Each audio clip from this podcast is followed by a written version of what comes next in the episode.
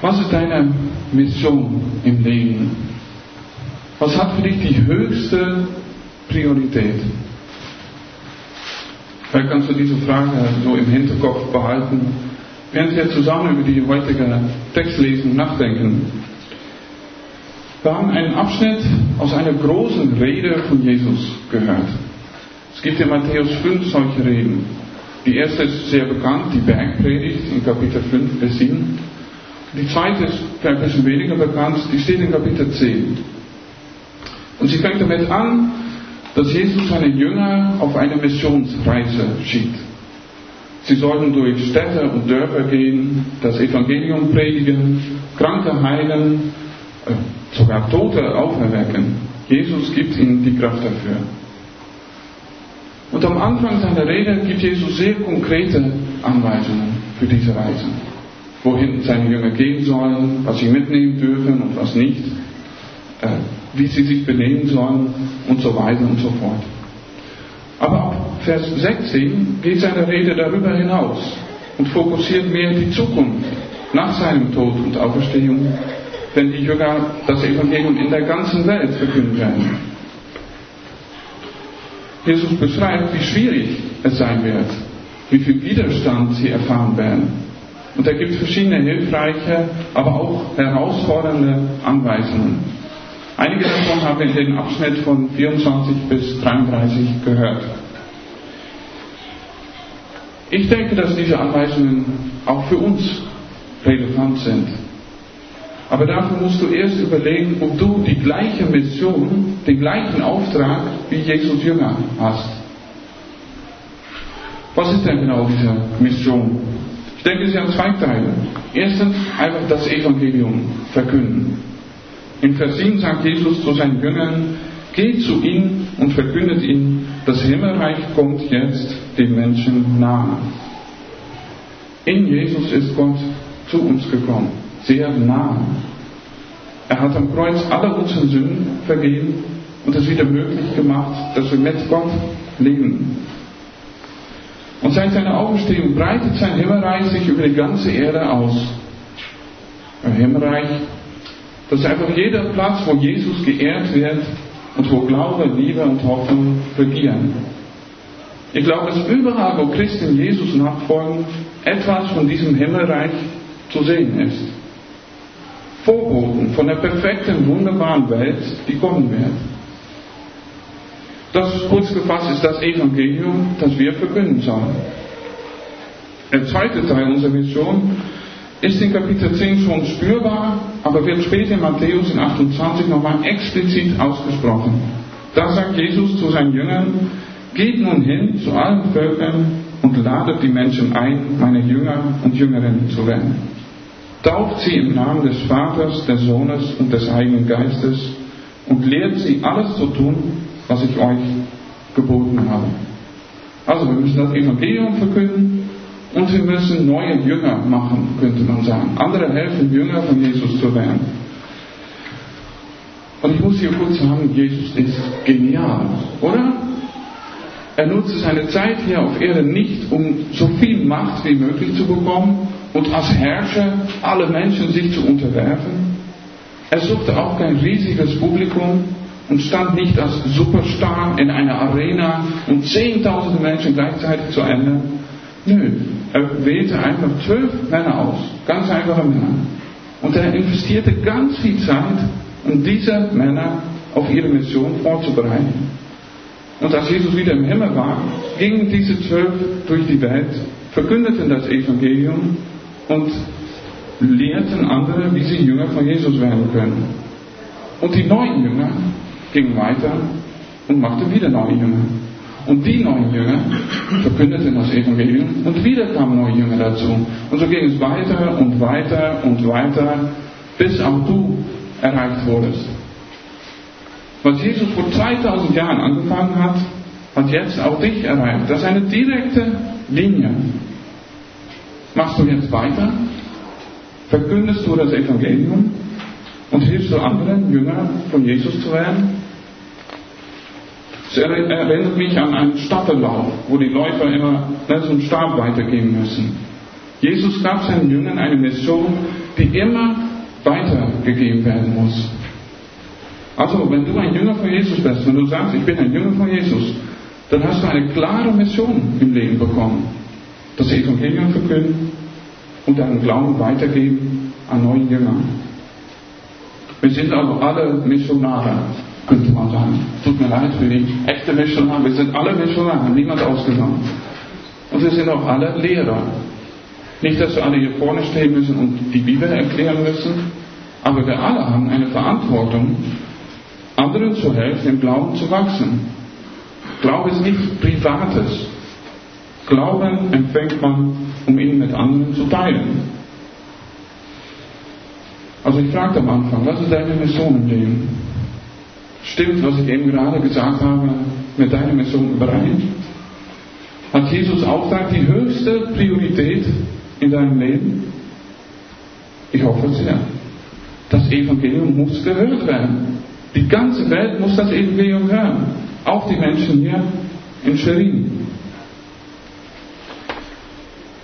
Wie gesagt, gibt Jesus in seiner Rede verschiedene Anweisungen für unsere Mission. Und ich möchte drei davon kurz beleuchten. Die erste steht in Vers 24, 25. Kein Jünger steht über seinem Lehrer und kein Diener über seinem Herrn. Für den Jünger genügt es, wenn es ihm ergeht wie seinem Lehrer. Und für den Diener genügt es, wenn es ihm ergeht wie seinem Herrn. Jesus bezieht das hier auf Verfolgung und Widerstand. In den Versen vorher warnte er seine Jünger, dass sie es als Schafe mitten unter den Wölfen nicht einfach haben werden. In Vers 22 sagt er sogar, alle werden euch hassen, weil ihr euch zu mir bekennt. Wenn du offen bekennst, dass du zu Jesus gehörst, wird es Menschen geben, die dich auslachen, ausgrenzen, im schlimmsten Fall verfolgen. Vielleicht hast du das auch schon mal erlebt. Also ich wurde früher in der Schule oft gemobbt, einfach weil ich Christ bin. Jesus sagt dir, das hätte dich nicht überraschen müssen, Johnny. Das gehört dazu. Jesus hilft uns also realistische Erwartungen zu haben. Wenn du Jesus nachfolgen willst, willst du kein einfaches Leben. Dein Lehrer und Herr hat hier auf der Erde auch kein einfaches Leben. Er musste viel leiden und musste immer wieder erleben, wie fast alle Menschen sich gegen ihn kehrten. Mit diesem Vers sagt Jesus, dass wir nicht erwarten müssen, dass es uns besser geht. Wenn Jesus, der Sohn Gottes, Hass und Widerstand und Schmerz ertragen musste, musst du nicht denken, dass du völlig pfeifend durch das Leben spazieren wirst und nachher völlig gechillt im Himmel ankommen wirst. Oder? Kein Jünger steht über seinem Lehrer. Für den Jünger genügt es, wenn es ihm ergeht wie seinem Lehrer. Und ich frage manchmal, frage mich manchmal, herzlich willkommen, aber ich bin auch gespannt, wie ihr das seht. Ich frage manchmal, ob Jesus hier nur über Widerstand und Verfolgung redet oder dass er uns vielleicht auch etwas für unser ganzes Leben lehren möchte. Ich meine folgendes, wir leben in einer Gesellschaft, wo oft nur ein Ziel zählt. Angenehm leben. Ein angenehmes Leben haben. Oder? Unser Job muss zum Beispiel angenehm sein. Ne, wir müssen uns in unserer Arbeit entfalten können. Die Arbeit muss uns erfüllen. Und wenn wir dann Freizeit haben, müssen am liebsten alle unsere Bedürfnisse befriedigt werden. Ruhe, Spaß, Genuss stehen im Vordergrund. Probleme brauchen sofort eine Lösung. Schmerzen müssen sofort verschwinden. Alle Unannehmlichkeiten müssen sofort entfernt werden, damit wir uns wieder konzentrieren können auf unser Hauptziel, angenehm leben. Also vielleicht erkennst du dich nicht direkt in dieser Beschreibung wieder, aber kann es sein, dass die Kultur um uns herum uns unbewusst beeinflusst und dass wir heimlich erwarten, dass Jesus uns auch so ein Leben, ein angenehmes Leben geben kann oder besorgen wird? Ja, so wie Menschen Urlaube und Filme und Essen und Trinken und Sport nutzen, um das Leben angenehm zu machen, so könnte man auch Jesus nutzen wollen, um sein Leben angenehm zu machen. Aber ich denke, Jesus macht hier sehr klar, dass wir das nicht von ihm erwarten müssen. Jesus nachfolgen ist verbunden mit Leiden. Wenn man das auf das ganze Leben bezieht, ist das schon eine harte und schwierige Botschaft. Warum lässt Gott uns, seine Kinder, leiden? Ich glaube Jesus, ich folge ihm nach. Kann Gott mein Leben nicht ein bisschen einfacher machen? Warum verschwindet meine Krankheit nicht? Warum muss ich solche psychischen Lasten tragen? Das sind sehr große Fragen. Und es wäre auch unfair, da einfache Antworten zu geben. Ich denke, es hat viel etwas damit zu tun, dass wir in einer kaputten Welt leben und bis zu unserem Tod oder bis Jesus zurückkommt, Unterteil dieser kaputten Welt sein werden. Und vielleicht hat es etwas zu tun mit Erwartung und Hoffnung. In Vers 22 steht auch, wer bis zum Ende standhält, wird gerettet werden. Jetzt leiden wir, aber später wird alles gut sein. Das Evangelium ist damit auch so anders als fast alle anderen Religionen und Lebensüberzeugungen. Das Evangelium ist sehr realistisch, finde ich. Es verspricht keine Sachen, die nicht passieren werden. Es ist nicht so wie zum Beispiel der Kapitalismus, der andauernd irreführende Werbung für sich selber macht. Ne? Geld macht glücklich, also braucht mehr Geld. Besitz macht glücklich, also braucht mehr Besitz. Das Evangelium macht keine leeren Versprechen für das Leben hier auf der Erde. Aber es gibt unglaubliche Hoffnung. Und ist das nicht die größte Kraft unseres Glaubens? Die Hoffnung. Jesus sagt in seiner ersten Rede in Matthäus, glückselig sind die, die trauern, denn sie werden getröstet werden. Glückselig sind die, die verfolgt werden, weil sie für Gottes Gerechtigkeit eintreten, denn ihnen gehört das Himmelreich. Glückselig seid ihr, wenn sie euch beschimpfen, verfolgen und verleumden, weil ihr zu mir gehört. Freut euch und jubelt, denn euer Lohn im Himmel ist groß. Jetzt leiden wir. Darüber ist das eben sehr ehrlich. Aber später wird alles gut sein. Sofort nachdem Jesus gewarnt, hat, dass wir leiden werden, fordert er uns heraus, mutig zu sein. Das ist die zweite Anweisung. Habt keine Angst vor Menschen, sagt er, Vers 26. Und dann Vers 27, was ich euch im Dunkeln anvertraue, das sagt am hellen Tag weiter. Und was ich euch ins Ohr flüstere, das verkündet von den Dächern. Wenn man in Amsterdam vom Aubahnhof in die Innenstadt hereinspaziert, kommt man fast immer an einer Frau vorbei, die mit lauter Stimme droht, dass das Urteil kommt und dass im Grunde genommen alle Amsterdamer in die Hölle verschwinden werden. Das denke ich manchmal auch, wenn ich in Amsterdam bin, aber ich glaube, das hatte Jesus nicht vor Augen, wenn er, als er sagte, verkündet es von den Dächern. Von den Dächern bedeutet mehr, dass du offen bekennst, dass du zu Jesus gehörst. Und dass du bereit bist, vor allen Menschen über deinen Glauben zu erzählen. Das ist schon eine Herausforderung. Also ich denke nicht, dass du jetzt hier auf dem Marktplatz auf einer Kiste stehen musst und rumschreien musst.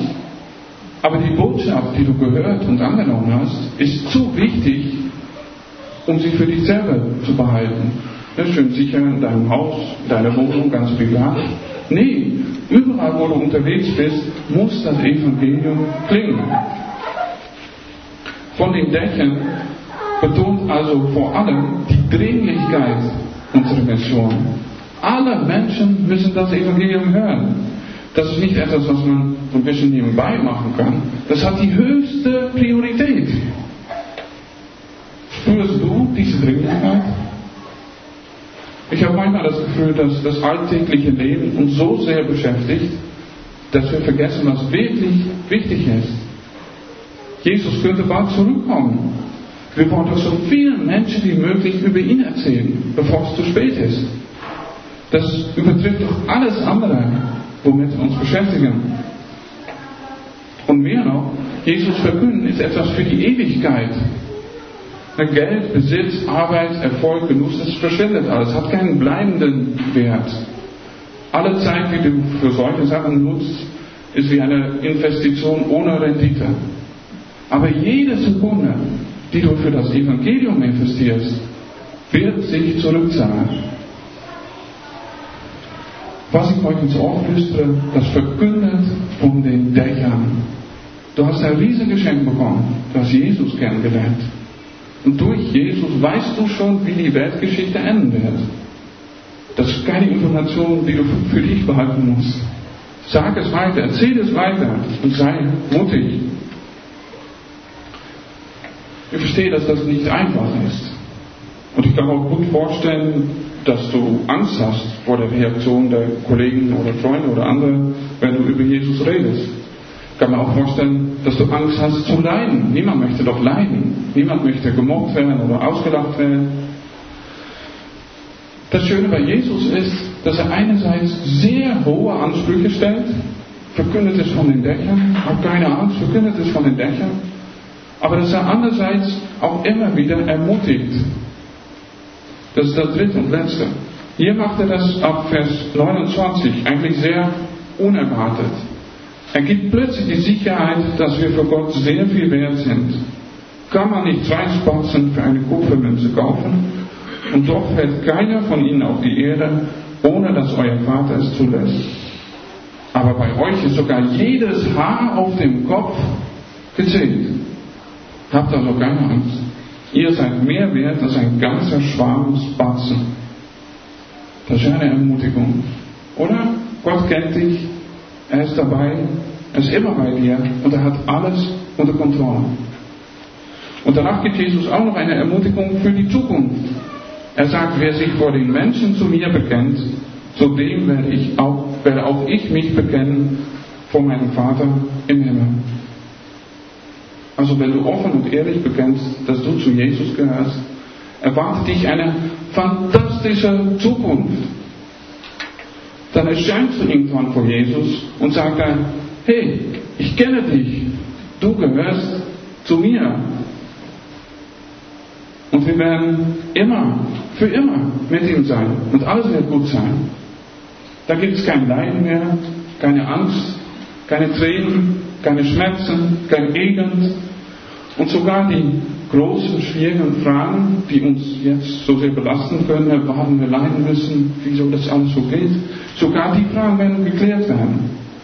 Und wir werden für immer glücklich sein. Also, lass dich nicht durch Leiden abschrecken. Sei mutig. Verkünde das Evangelium. Hilf deinen Brüdern und Schwestern im Glauben zu wachsen. Die Freude und das Glück, die du später in Jesus Armen erfahren wirst, wenn alles übertreffen, was du jetzt durchmachen musst.